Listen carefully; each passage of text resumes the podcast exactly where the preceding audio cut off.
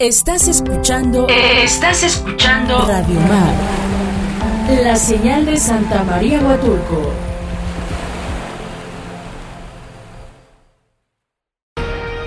La Comisión Fílmica de Huatulco presenta Cine para tus oídos y tu mente. Un espacio para la reflexión y pormenores del, mundo audiovisual.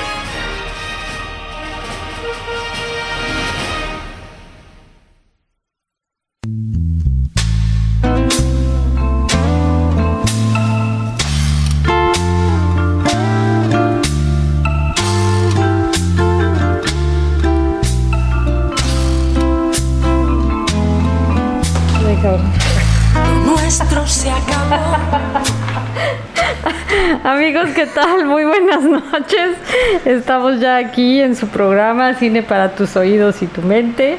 Eh, recuerden que este es un programa que es coproducción de Radio Mar y la Comisión Fílmica de Huatulco, así como Cor TV. Amigo Manuel Tenorio, bienvenido otra vez. Gracias por compartir No, gracias. siempre conmigo Gracias. las risas Lo imprevisto. y los imprevistos. Hola, ¿qué tal? Muy buenas noches. Gracias por, por escucharnos. Esperemos que el día de hoy eh, les guste el programa. Te- preparamos un programa con este tema que traemos de este mes de- del Día del, Del- Niño y de la tema. Niña Exactamente. sobre animación. Y pues bueno, tenemos también a nuestro gran amigo Oscar a la distancia, pero muy cercano. Oscar, ¿cómo estás? No se oye Oscar. Creo que no lo oímos a Oscar. Tiene ahí un problemita. Bueno, ahorita lo resolvemos, ahorita lo saludamos. Y pues no olvidar que como siempre tenemos en los controles a nuestro queridísimo Joel Montes, que ya estará regañándonos en, en breve. Sí, claro, ¿por qué no?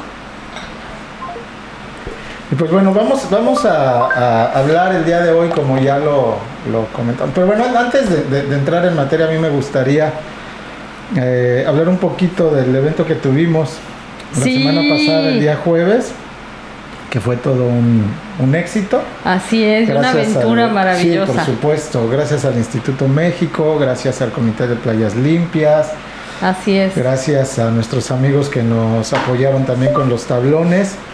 Que le mandé un mensajito a este amigo para que me mandara bien el nombre del, del- de, de su negocio. Eh, si no mal recuerdo, es algo así como eh, rentas yogi, algo así me parece. Pero bueno, espero que, que- que nos mande porque la verdad nos, nos apoyó muchísimo Claro. con este tema de los de, de- de los tablones y pues todos los que los que participaron, los que asistieron, a las mamás, a los niños, por supuesto, fue un, un- un- un evento en el que, como ya les comentamos la semana pasada también, eh, nuestro amigo Joel dio un pequeño taller sobre animación en zoótropo, Así es. muy, muy divertido y Muy divertido, muy ingen- Es maravilloso ver a los niños sorprenderse con algo que no tenga que ver con lo tecnológico. Claro, y además algo que, que- que comentábamos también, que fue como un muy buen primer ejercicio para ver eh, cómo, cómo es este comportamiento de Claro, todos nosotros claro. en, en- en esta pandemia, ¿no? En un evento en el que, bueno, no fue un evento masivo, fue un evento muy controlado, ahí la verdad nuestros amigos del Instituto México, un protocolo Maravilloso, impecable, ¿no? sí, impecable, la verdad, eso hay, hay, que, hay que reconocerlo. Y pues que eso ayudó muchísimo a que el, a que el evento se, se llevara a cabo de una manera muy, muy adecuada, ¿no? Así es, así es, Manuel. Y la verdad es que fue como una cita ciegas, ¿no? Después de vernos tanto por internet, regresar a vernos Sí, fue de verdad algo emocionalmente muy bonito. Sí, y algo que, que no sé si recuerdas que platicábamos precisamente, que los niños están ya muy adecuados a este tema del- de, de- de la distancia, del, del protocolo de, limpieza, de sanidad, ¿no? Claro. Los niños ahí, este, si tocaban algo para hacer un corte, se ponían inmediatamente gel antibacterial en las manos o limpiaban. Sí. Incluso por ahí también algunos niños sentía que estaban muy cerca y decían, oye, no, hay que como que separarnos un poquito. Así es. Esto me parece que es como un buen augurio o presagio para lo que ya viene, que seguramente va a ser inminente en, no sé si en un par de semanas o de, o de meses, O de meses. pero que ya es el regreso a, a clases, ¿no? Así es, que podamos volver y que, y que las cosas vayan poco a poco teniendo otra forma, pero ya presencial, ¿no? Que, que lo necesitamos todos por salud mental, Sí, por supuesto. ¿no? Y, y porque, porque la vida cuando nos vemos es más emocionante, claro, más, ágil, agradable. exactamente. Y que ¿no? precisamente una de, los, eh, de las áreas, por así decirlo, que más golpeadas han sido, como lo hemos comentado en programas anteriores tam- también, pues es la audiovisual, ¿no? Por supuesto. Pues ojalá y ya este, esperemos que en este año por lo menos se vayan ya este, reincorporando ciertas actividades. Claro, que así debe ser, ¿no? Tenemos que ir retomando la vida y por supuesto pues el audiovisual se queda con, con un papel muy loable en esta pandemia, ¿no? Que permitió sacar a la gente de depresión, de, Claro. de esta cotidianidad, ¿no? Y bueno, nos, permi- nos permitió también disociarnos de algo que era muy complejo para todos los seres humanos poder afrontar, ¿no? Que era el tema de, bueno, las pérdidas económicas, las pérdidas humanas y la incertidumbre a la que estuvimos sometidos por varios meses. Ahora ya todos lo tomamos como con más ligereza y ya es parte de nosotros el no salir sin cubrebocas, el tener el gel todo el tiempo en la bolsa, pero que al principio costó mucho trabajo. Claro, ¿no? y, y- y que ojalá y sigamos así por lo menos hasta que la OMS ya dé la, la noticia de que terminó la pandemia, pero eso tampoco va, va a... eh, o sea, va a hacer que, que- que aligeremos el cuidado, ¿no? Al contrario, Sí, yo claro. creo que la pandemia nos enseñó a que tenemos que cuidarnos mucho más de lo Claro. que nos cuidábamos o no nos cuidábamos. A no dejarnos. Sí. Así es. No sé si ya esté Oscar en la línea. Oscar, ¿nos ¿No? escuchas? No, todavía no. Todavía no nos escucha nuestro buen amigo Oscar. Bueno, pues, ¿qué te parece si damos inicio para que no nos ande correteando Joel siempre? No, hablar de un tema maravilloso, de verdad, que es impresionante porque todos lo hemos visto, todos lo hemos tenido ahí, que tiene que ver justo con el taller que decías, que, que Joel Montes dio en el Instituto México, es eh, la creación de, de las animaciones, ¿no? O sea, el poder hacer un dibujo y luego otro dibujo y luego otro dibujo y darles movimiento, ¿no? Hacer fotogramas como se hacía antes, que me parece que algunas de las casas que nos platicarás hoy siguen haciendo el trabajo tradicional, que es fotograma por fotograma. Claro, eh, eh, es que algo que, que a veces como que no, este, no imaginamos y, y que ocurre eh, precisamente cuando surge algo, entre comillas, nuevo, pareciera que lo que estaba antes de eso nuevo va a desaparecer, ¿no? Pero Exacto. no es así. O sea, en realidad algo que, que, que siempre ocurre cuando surge alguna nueva tecnología o algo, o algo, algo nuevo, pues eh, casi siempre eh, convive con lo que ya estaba. O sea, ¿A qué me refiero con esto? O sea, cuando precisamente una de las, de las que hablaremos un poco más adelante, que es Pixar, Ajá. surge y, y- y hace todas estas maravillas con el, con el cine de, de- de animación como por computadora, por así decirlo, parecía que ya iba a terminar la, la animación tradicional, ¿no? La animación más en 2D, este, con, con dibujo y demás, y no, o sea, en, en realidad se siguen incluso combinando en algunas producciones. Así es. Sí, pero hay animaciones que también hablaremos de ellas increíbles. Y precisamente, pues este programa se llamaría algo así como que la animación que no es de Pixar, ¿no? Exacto, la animación que no es de, Ni de Pixar Disney. ni de Disney. Y fíjate que, que quiero platicarles que la primera película animada que, que tiene historia en el cine se elaboró en 1917. Se llamaba El Apóstol. Mm. Es una película argentina, es largometraje, a eso me, me gustó mucho, que fuera sudamericana, que fuera de habla este, castellana eh, y que bueno, pues esta, esta película fue escrita y dirigida por Federico Valle y Quirino Cristiani fue quien hizo el- la animación. ¿no? Te estoy hablando de 1917 y la película dura 70 minutos y requirió 58 mil fotogramas Wow. para completar la labor que se llevó a cabo con edición y musicalización en 12 meses. Y esta película eh, supone eh, la, la muerte de un personaje llamado Hipólito Irigoyen, que muere de- siendo un oficinista y alguien a quien la vida le trató mal, ¿no? Y muere y llega al cielo y entonces decide que va a bombardear con rayos la tierra para quitar la corrupción y, y la mediocridad. Lo necesitamos ahora. ¿no? Entonces, era un, un dibujo animado, era una sátira política que evidentemente pues no era para niños. Sin embargo, era una manera como de llevar un mensaje político a una nación que estaba viviendo un periodo complejo, porque estamos hablando de la posguerra. Este mismo autor hace eh, en Buenos Aires al siguiente año, o sea, en 1918, este, perdón, 1918, produce otro largometraje animado que se llamó Sin dejar rastros. En esta era una crítica absoluta y muy fuerte hacia la Alemania nazi y hacia Wow. la Primera Guerra Mundial. Y el día de su estreno fue decomisada eh, por el gobierno.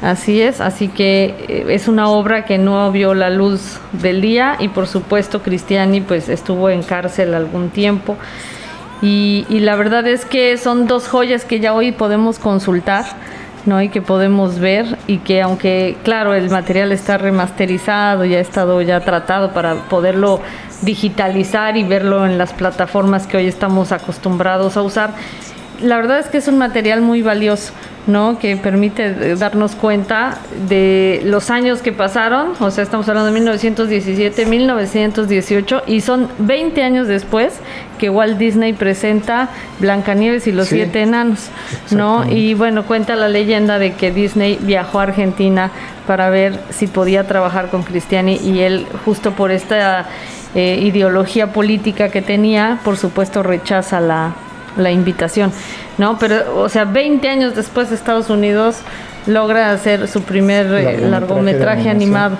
¿no? Que, que era más corto, ¿no? Blancanieves y los siete enanos dura 55 minutos, ¿no? Contra esta primera que es de 70 minutos. wow. No, me parece maravilloso. Y la verdad es que el cine animado de Sudamérica pues ha ido creciendo mucho, Sí. ¿no? Lo latinoamericano va dando más. A mí me encanta una película que se llama Más vampiros en La Habana, Ah. ¿no? que es el, el- el- el animal este humano, ¿no? En toda su extensión. y, y es muy divertida porque es una película cubana, es una animación cubana. Y, y le da también este tinte político, pero le da un tinte este sexoso, divertido. Sí. No es una gran es película. niños, no es para niños, por supuesto, es una animación para adultos. Y, y la verdad es que también es ampliamente recomendable, Sí, por ¿no? supuesto. Lo- en- en lo- los cubanos, ¿no? Digo, ahorita no tiene que ver con la animación, pero me acordé de una película también de, de terror, entre comillas. Ajá. La de Juan de los Muertos, ¿no? De Ah, los zombies, que es claro, fabulosa. claro, igual. fabulosa, Pero bueno, el fabulosa. cine cubano. Bueno, precisamente eh, esto que, que- que mencionas de, de estos eh, largometrajes eh, argentinos Argentinos. y de esta relación de este personaje con este con Disney. Pues bueno, en 1923 surge Walt Disney, bueno, Disney, Ajá, como, como se empresa, conoce como ajá. empresa, ¿no? Y pues in- inicia este eh, esta gran empresa, este eh, emporio, ¿no? Eh, y, y esto que mencionas tú como de la Primera Guerra Mundial con esta segunda película de este argentino, ajá. pues yo creo que ahí tiene que ver, eh, como, como mencionabas, estas, eh, estos contrarios en cuestión de ideología de, de- de este argentino y de, y de Disney, porque no sé si recuerdes que sobre todo en la Segunda Guerra Mundial, eh, la animación jugó no un papel primordial, pero sí estuvo presente en la Segunda Guerra Mundial Sí, supuesto. eh, el Pato Donald, con Mickey, con, con todas estas eh, dibujos animados como en contra del nazismo, ¿no? Por supuesto. Entonces, como, au- aunque eran películas para, ahí sí, bueno, no películas, eran animaciones para Para niños, niños. caricaturas para niños, pero ya con una ideología política, ¿no? Claro, y, y resaltar el nacionalismo muy, o sea, muy típico del americano. Claro. ¿no? Los americanos tienen de verdad muy inflado el ego y muy inflado el, el nacionalismo, ¿no? O sea, no, no, no veo yo a este, no sé, pondré un ejemplo, no veo yo a Jaime Camil eh, salvando eh, al mundo de un meteorito. O sea, ni a ningún bichir, ni a Dieguito Luna, ni a Gael, no, no los veo, ¿no? Sin embargo, la gente, eh, cuando hablas de estos temas, pues se puede imaginar a Mel Gibson, Claro. ¿no? Se puede imaginar a A Bruce Will Willis, Smith. exacto, a Will Smith. O sea, como que este, este tipo de, de, de- de enaltecerlos como superhéroes, ¿no? Bueno, en, en- en esta película de La vida es bella, claro. pues el güero es el que termina salvándolos, ¿no? Bueno, y Por cuando sale Diego Luna en una película estadounidense de Disney, Claro. sale de ladrón, ¿no? Sale de ladrón, exactamente, ¿no? No. Star Wars. Exacto. Entonces, realmente creo que sí, el cine animado no nada más nos permite como retomar o como alentar los, los valores morales y éticos eh, de la vida, ¿no? Siempre el cortometraje nos aminoriza los golpes. Eh, hay, hay cortometrajes animados, hay incluso largometrajes donde vemos temas de violencia, vemos temas de, de problemas sociales, pobreza, ¿no? Vemos niños trabajadores. Que, que el tema lo ves suavizado, sin embargo, para un niño también le deja un mensaje importante. Claro, ¿no? Eh, eh, esta, este cortometraje creo que se llama Cuerdas, no sé si lo has visto también, de este niño que tiene, este, ay, ¿cómo se llama esto?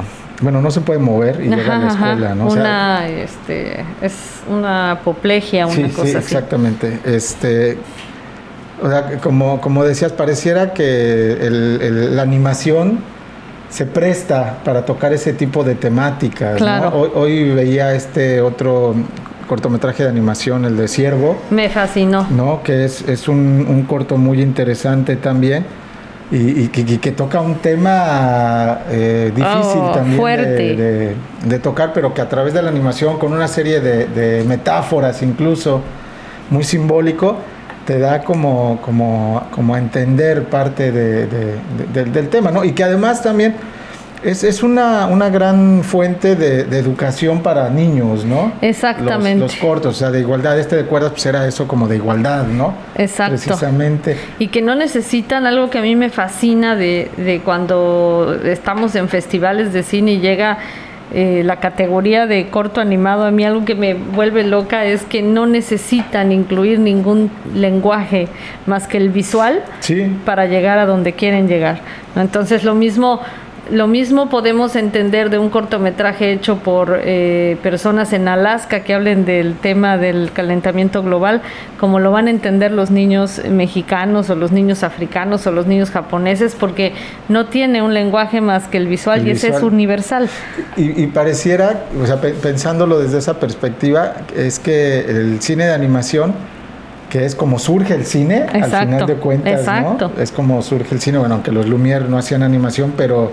Pero jugaron con fotogramas antes de poder hacer el juguetes precinematográficos, eh, se trabajaba sobre todo con, con caricaturas, con animación. Pareciera que es, eh, no, no todas la- las animaciones, pero que son lo que, que conservan precisamente esta esencia del cine, ¿no? Así es. El contar una buena historia, el, el trabajar a partir de imágenes nada más. Esta de Ciervo es pura imagen. Claro. Este, y, y bueno, eh, yo, yo creo que, que hay una posibilidad infinita. Ahora, eh, es muy complicado también hacer cortometrajes de, de- de animación en cualquiera de las modalidades que hay, en 2D, en 3D, Sí. en stop motion. En cualquiera es complicado. Sí, es muy, muy, muy complejo, muy laborioso y bueno, por eso estas grandes este, empresas o, o estos grandes este, eh, pues empresarios, Estudios, claro. estudios, este, pues tienen tanto éxito también, ¿no? Claro, nos permiten. Aparte es el, bueno, la modalidad de cortometraje es preciosa porque a los niños pequeños les permite estar realmente atentos a, a una historia que dura cinco minutos, tres minutos. Así es. ¿no? Entonces, y, y que finalmente también llega a un público del que no nos gusta mucho hablar, ¿no? Que es justamente el de eh, las, los niños, las niñas que tienen ciertas discapacidades, ¿no? O que tienen unas realidades distintas, como Así el es. autismo, que los cortos tan pequeños les permiten eh, tener la atención a lo que queremos mostrarles, ¿no? Entonces sí, la verdad es que es un tema apasionante y bellísimo y que en México pues ya también tenemos ahí nuestra historia en animación, ¿no? Claro, O sea, sí, sí, Vamos es- avanzando en el tema. Sí, hay, ha, ha habido un par de, de- de animaciones, digo, sobre todo este eh, Cuarón, ¿no? Este, con, sí es el, ¿no? El, el del héroe, ujú. este, eh, fue uno de los cortometrajes de animación que es- se hicieron más famosos a nivel mundial, ¿no? Sí, claro. Eh, y hay también por ahí en los 90, finales de los 2000, hay eh, ejercicios de animación bien interesantes, sí, que muy, muy abstractos. ¿no? Pero que, este, que, que- que muestran precisamente esta calidad que, que se tiene también en el cine de, de animación, o por lo menos en el cortometraje. Bueno, y, y por supuesto todas estas películas de las leyendas y, y demás Claro, que se han que hecho, es que ya hablaremos de ello maravilloso, el, sí. el siguiente programa, ¿no? Así es. Ok, pues amigos, recuerden nuestro número en cabina 958-109-9916. Eh, y pues vamos a tratar de recuperar primero a, A Oscar, Oscar. ¿no? que lo tenemos perdido por ahí.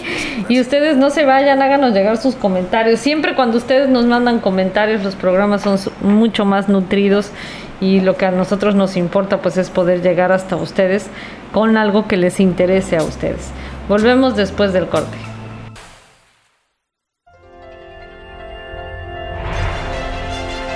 Hablemos de cine y de series. De directores y de historias, aquí en Cine para tus oídos y tu mente. Regresamos.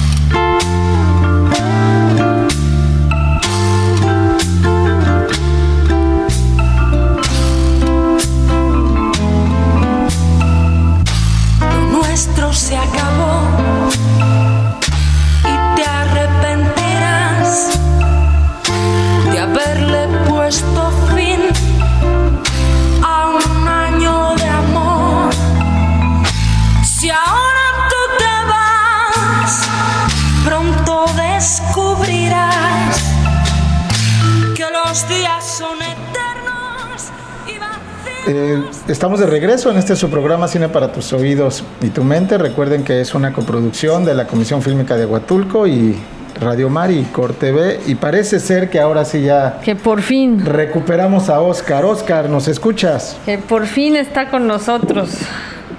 Mis queridos José, eh, María y Manuel, perdón. Ya, ya hasta el nombre nos cambió. no, hombre, eso sí. Es que ya con estos cortones en el teléfono ya no sé si estoy al aire o no y, y con quién estoy hablando. Sí, Pero sí bueno. te creo. No, estabas con tus consentidos. Claro. Les digo que muy contento de platicar con ustedes y por supuesto muy agradecido con las personas que nos hacen el favor de escucharnos. Entonces, eh, pues les platico que hoy eh, muchas personas que conocemos están de plácemes. Sí, Y empiezo por felicitar a nuestros queridos Alex Cérvulo, a Yamurit Gallegos y por supuesto a nuestro querido capitán Sigi, porque su proyecto acaba de ser reconocido para re- recibir un apoyo muy importante. sí, por Netflix. Así es, les platico que Ambulante y Netflix precisamente se unieron para crear el fondo Miradas. Así es. Esta iniciativa nace con la intención de apoyar pues a más de 80 producciones que se vieron desafortunadamente afectadas por la pandemia, ¿no? Entonces, merecidamente las memorias del capitán resultó ganador para recibir el apoyo financiero de ese fondo, ¿no? Y lo celebramos porque es eh, ante todo pues un reconocimiento al talento y al esfuerzo de este gran equipo que sin duda alguna es representativo de nuestra juventud oaxaqueña. Claro. Así es. Entonces, pues va un abrazo para ellos y por supuesto para nuestra comunidad de chiquitines de la Bahía de San Agustín. Así es, así es. Ya estaremos eh, como comisión festejando Claro, y con ahora no siendo poco, el abrazo y felicitación también va para nuestra querida Ere Hernández, Sí, logró en ese mismo fondo el reconocimiento para dos producciones que está realizando. Entonces, vaya, la semana que entra con mucho gusto les vamos a platicar cuáles son. qué padre. Pues sí, también felicidades. Eres una gran una gran, gran creadora, una persona maravillosa y bueno, pues nuestro nuestro Alex Hérbulo, ¿no? El güero. ¿Quién no quiere ese güero? Ándale. Ahora bien, entrando en el tema, eh, les voy a, les voy a dar algunos datos acerca de la oferta de la formación académica que hay en el país que nos permita valorar la importancia del tema del día de hoy, que es el de la animación. Sí, claro. Entonces, en México, la educación formal en materia cinematográfica se remonta más o menos a 1963, año en que se creó el Centro Universitario de Estudios Cinematográficos. Así es. Normalmente llamado CUEC, que pertenece a la UNAM y de hecho pues fue el primero en su tipo en América Latina. Así es. Actualmente esa escuela se llama Escuela Nacional de Artes Cinematográficas, ENAC. Así es. Ahora, por otro lado, en 1975 se fundó el Centro de Capacitación Cinematográfica, normalmente llamado CCC, que ahora forma parte de la Secretaría de Cultura. Siendo solo estas dos instituciones las que tienen mayor prestigio, los cursos y talleres independientes, pero formales, adquieren un papel fundamental, tanto que en ese sentido, en el último censo se contabilizaron 353 en los que destaca la participación de, iniciativas independientes de la sociedad civil, pues tales como Ambulante Más Allá, como el Campamento Audiovisual Itinerante, y aquí en Oaxaca tenemos 100 Volando, que dije Gustavo Mora, y Cineto, dirigido por Luna Marán, entre otros más. Entonces ya como comentaban ustedes hace rato, afortunadamente la creación de nuevos espacios de formación audiovisual está aumentando cada día y esto para responder precisamente la amplia demanda en esta área de estudios. Y aquí el punto del tema de hoy, que es precisamente el de la animación. El último censo del número de carreras y posgrados en materia cinematográfica y audiovisual en México por especialidad está más o menos de la siguiente manera. Hay instituciones, por ejemplo, para la especialidad de postproducción, desafortunadamente solo hay una institución. Para música, para medios, o en música para medios, de igual manera hay solamente una institución. Para documental aumenta, pero solo a dos instituciones formales especializadas. Y así más o menos en cada uno de los rubros de la cinematografía y el audiovisual. Entonces, digo, estamos hablando de, carreras y posgrados, ¿ok? Entonces, por ejemplo, para cine, cinefotografía, si hay un poquito más, hay 45 instituciones. Ahora bien, ¿saben ustedes cuál es la especialidad que tiene más oferta? La animación. La animación. Exactamente, la animación que cuenta con 139 instituciones registradas. Claro. Entonces, estamos hablando de que la animación representa más de la mitad de la oferta por especialidad que se imparte en el país. De ahí su importancia precisamente, ¿no? Y ya para finalizar y hablando de festivales, pues por su parte los festivales de cine no solo contribuyen a la difusión de la cinematografía nacional e internacional, también aportan a la profesionalización del sector. Claro. De ahí que el 64% aproximadamente de los festivales cuenta con actividades de formación y por supuesto ahí tiene gran presencia la formación en animación. Y esto, todo esto que les estamos platicando con relación a la formación y a la animación, pues es parte de las actividades que tendremos en el Festival Internacional de Cine de Huatulco. Escucho sus comentarios. Sí, pues eh, bien, bien interesantes estos datos que nos, que nos das, Oscar, y, pues también tiene como un, un, objetivo el que haya tantas, tanta oferta en cuestión de animación, ¿no? La, el, mercado de la animación a nivel mundial es gigantesco, o sea, por supuesto. Tú ves ahora la cantidad de canales que hay, sobre todo infantiles, en el que la mayor parte de, de sus productos es animación. Entonces, pues es, es, es, es, la, es muchísimo, muchísimo lo que se, lo que se oferta, ¿no? Entonces el mercado es, es muy amplio. En, México, bueno, eh, platicábamos hace rato, María y yo, ¿no? Precisamente que que sí vamos ahí eh, caminando, caminando en este tema de la, de la animación. Eh, algunos, por ejemplo, es este hombre de, de- de Puebla, el que hace todo este trabajo de las leyendas, que ya creó como una marca, ¿no? Ya es una especie de cine de autor Anime, en el sí. que este ya tiene su, su, su sello muy, muy, muy característico. Está, bueno, es Anime Studio, me parece. Anime ¿no? Studio, sí, de hecho sus, sus caricaturistas, ¿no? También tienen un perfil ya Claro. como muy asignado.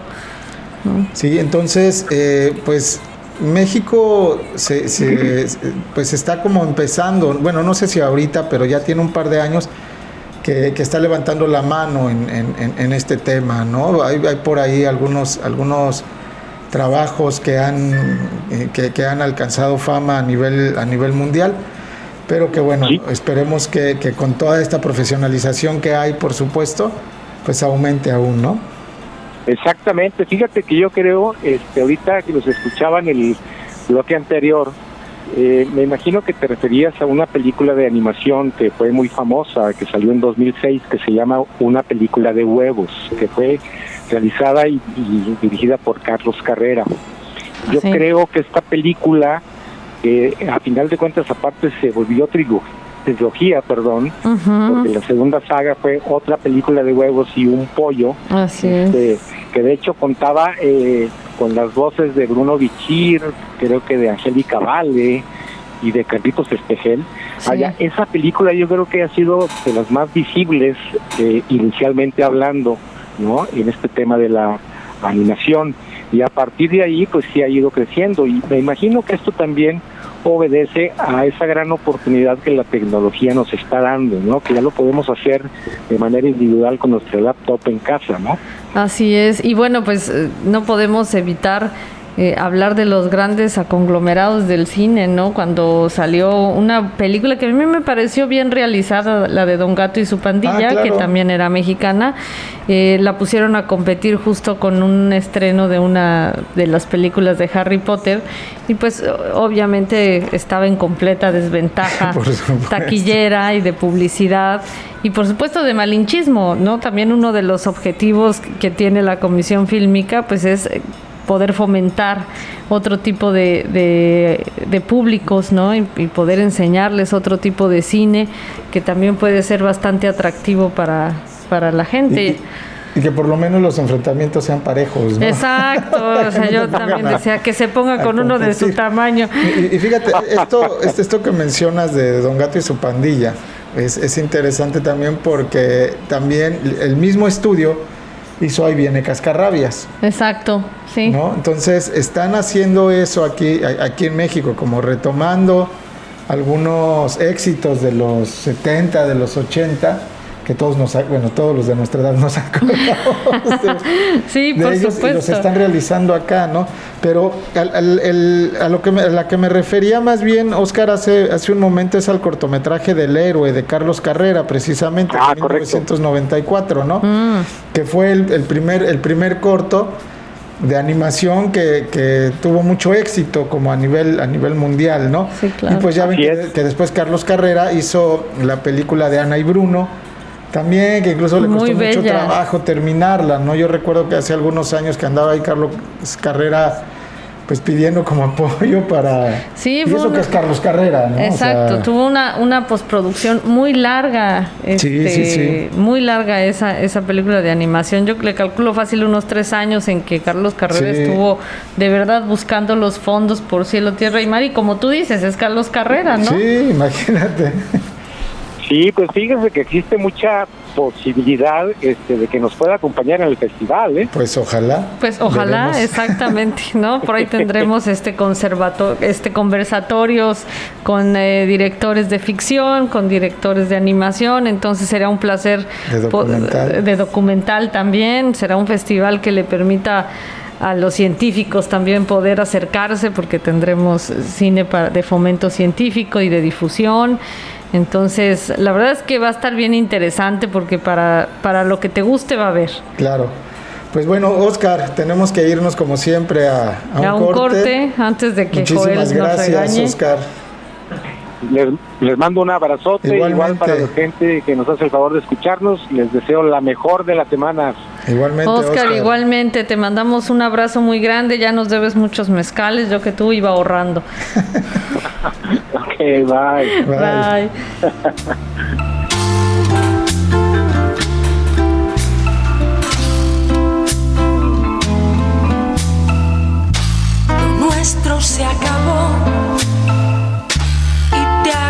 están? Mi nombre es Abelardo Franco y en esta ocasión les voy a contar algunas curiosidades de los dibujos animados.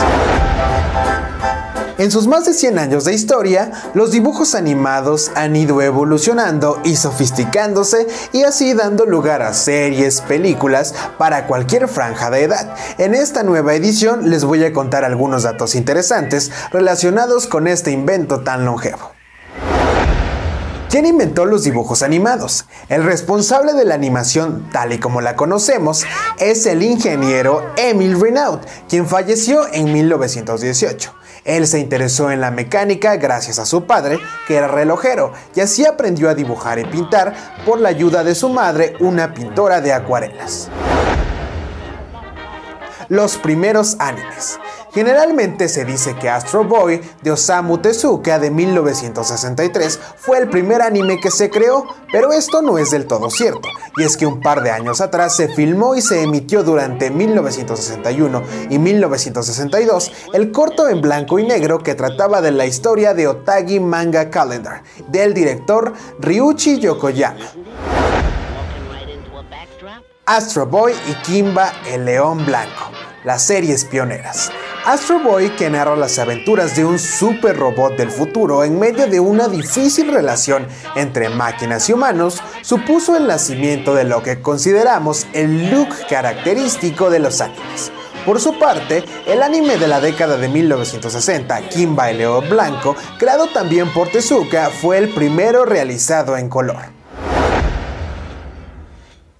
el parecido entre Kimba el León Blanco y el Rey León de Disney.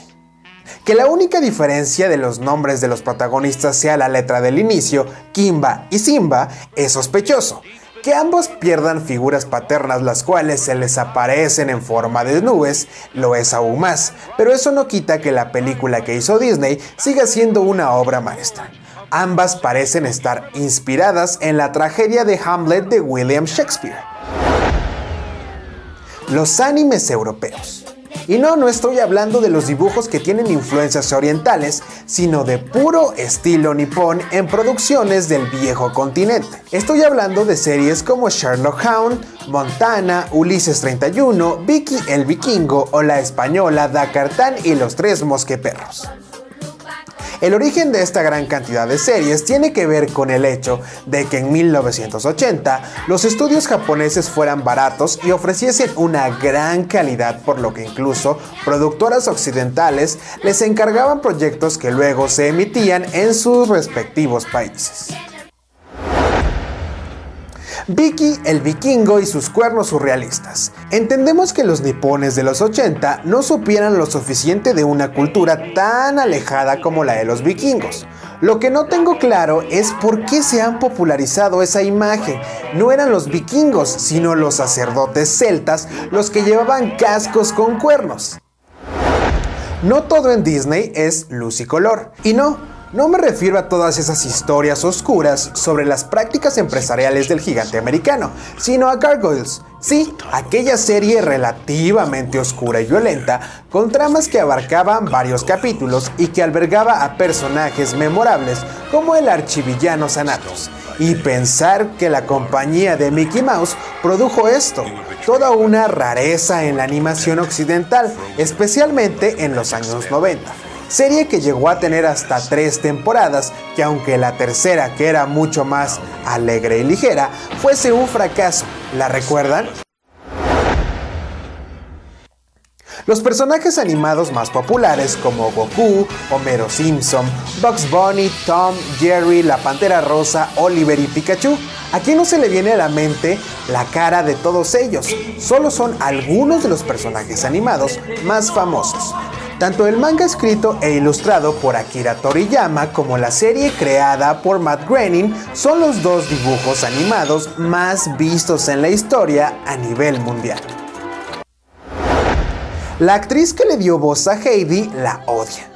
A veces los consumidores, por pura ingenuidad, nos falta empatía. Pensamos que el equipo dentro de una producción ha de venerar su trabajo porque es el mejor del mundo y deseamos estar en él. Pero cuidado con lo que deseas, porque te puede pasar como a Celica Torcal, la mujer que le dio voz a Heidi, esa voz dulce que décadas después sigue encantando. Sus palabras textuales fueron, Heidi me caía fatal, esa niña me dejó muda.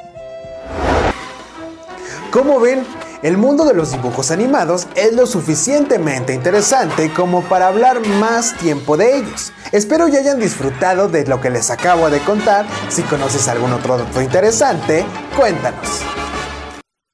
Gracias a Abelardo Franco también como parte importante de este programa. Siempre tus cápsulas nos permiten una opinión distinta, fresca, por Claro. supuesto, y bueno, de, de temas siempre muy interesantes sobre el tema de los de los programas. Y bueno, Manuel, decíamos al principio del programa que íbamos a hablar justo de los estudios de animación más importantes en el mundo, Así es. ¿no? Y algunas de sus obras.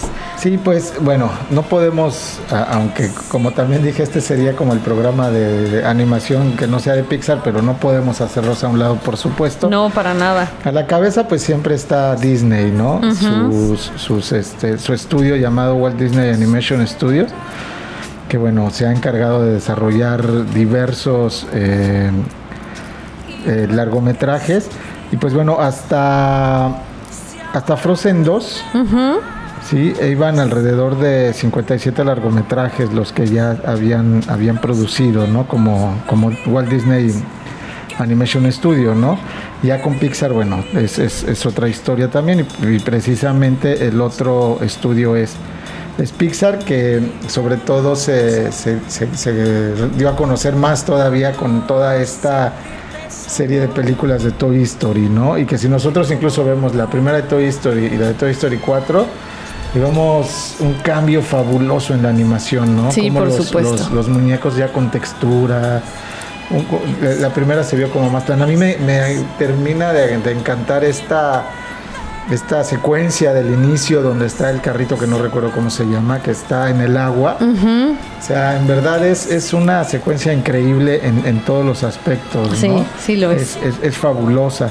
Bueno, y, y precisamente estudios que no tienen que ver con, con Pixar ni con Disney, aunque creo que ya tienen que ver también con Disney, la de Estudio Ghibli. Sí, ¿no? Ya tiene por ahí preciosa. este, algunos, eh, digamos que sus que veres con, con Disney, pero bueno, es, es un estudio precisamente que, que ¿Es se ha encargado japonés? de hacer, sí, que, que se ha encargado de, de hacer películas maravillosas. Sí, Sí, in- in- increíbles. Bueno, el viaje de Chihiro, Ponyo, Mi vecino el- Totoro. El, el jueves, mi vecino Totoro.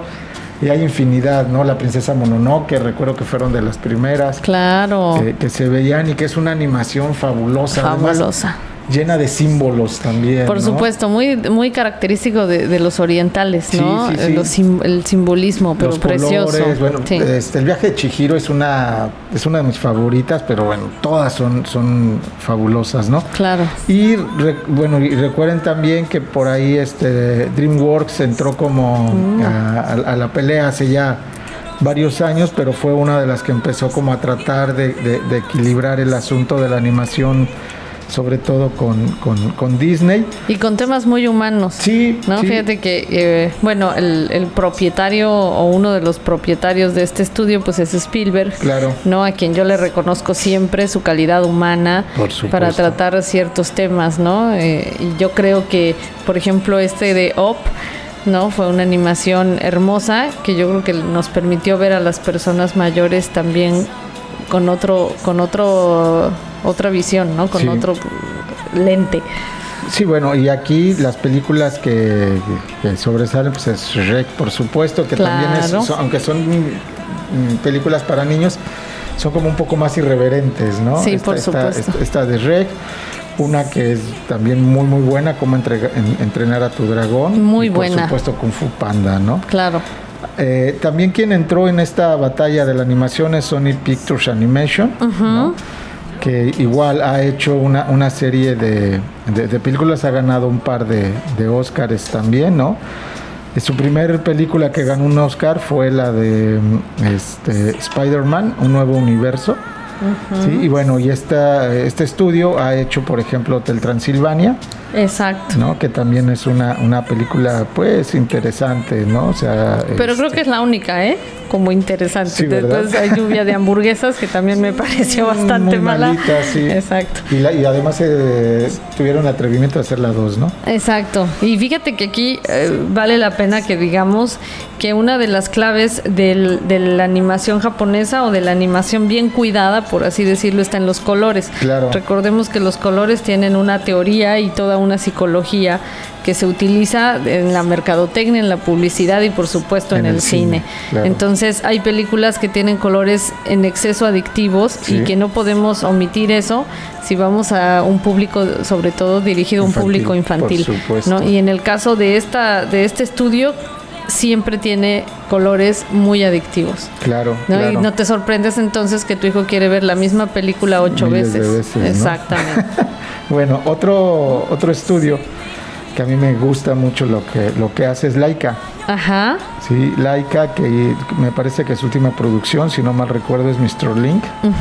Una gran película, ¿no? A mí me, me encantó, pero que además se caracteriza por hacer este stop motion. Sí, ¿no? claro. Que eso es algo pues muy, muy, muy interesante. También hizo una, una película que me encantó también, que se llama Box Trolls. Sí, que es, es maravillosa, no sé si la, si la has visto, pero el final es increíble, increíble, increíble, porque incluso muestran el proceso de la película, ¿no? Ok. Cómo, cómo los, lo- los animan. Y pues la de Cubo y las dos cuerdas mágicas, ¿no? Muy Que son, son este, películas eh, maravillosas, ¿no? Ta- también una que como con las que se dio a conocer es la de Coraline. Sí, hay otro estudio que se llama Cartoon Salon, ¿no? Eh, que este, eh, este estudio pues es como menos, menos conocido también, pero hizo una película que incluso es la que vamos a, a- a- ver el día 29, que es la de la canción del mar o el canto del mar. Claro, que no se la animación pierdan, por favor. Fabulosa. Bueno, y también está otro, otro estudio que se llama Sunrise y por último Illumination, ¿no? Pues una gran oferta en cine de animación, ¿no? Entonces, eh, yo creo que así como podemos hoy de- de- aportarles a ustedes un poco de los datos o de las cosas que importan en la animación, pues ya también tendremos oportunidad de ir alimentando con algunos links Claro. justo de las películas que ustedes deberían de, de ver y sus pequeños igual. Y bueno, ya está Joel creo que hasta tirado en el piso así, haciendo berrinche Quiero apagar ya la luz. ya va, quiere apagar la luz, dice que ya nos vamos. Y bueno, pues maestro, un placer haber Amiga, estado contigo igualmente. siempre. Muchas gracias por escucharnos. Gracias por escucharnos. Nos vemos el siguiente lunes, todavía con temas de niños. Así es, y estén atentos y atentas a nuestras redes sociales que vamos a tener muchas sorpresas próximamente. Así es. Muchísimas gracias y linda noche. no recuperarás los momentos felices